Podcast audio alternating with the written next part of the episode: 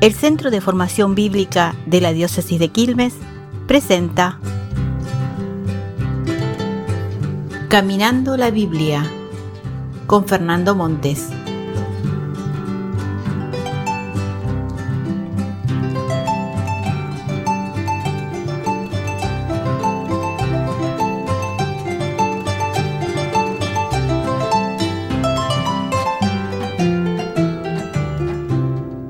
Dicen los que saben que una cosa muy importante en la vida es la actitud.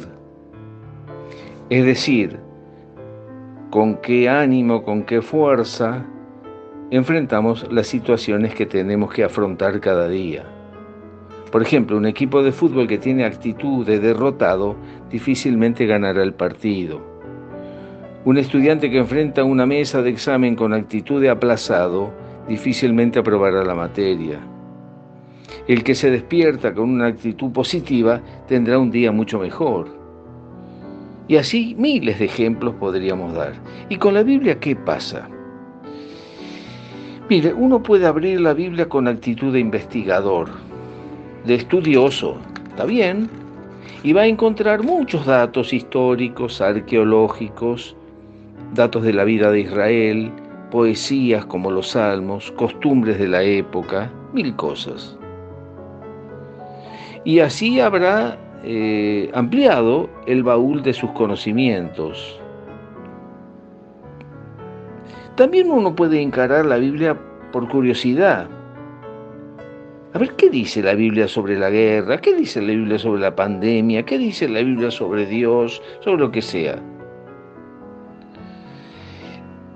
Pero la actitud de curiosidad eh, no sirve para mucho como cuando uno se para delante de una vidriera para ver qué hay, pero sin pensar en comprar.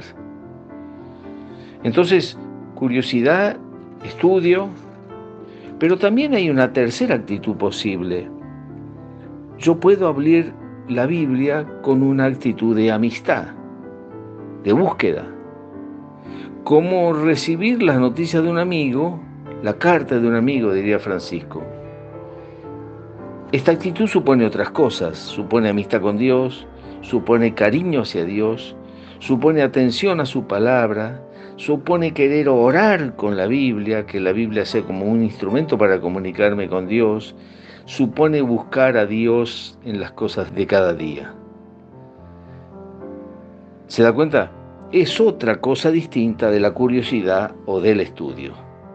Es acercarse al gran amigo de la vida, que es Dios, el siempre fiel, el que nunca falla.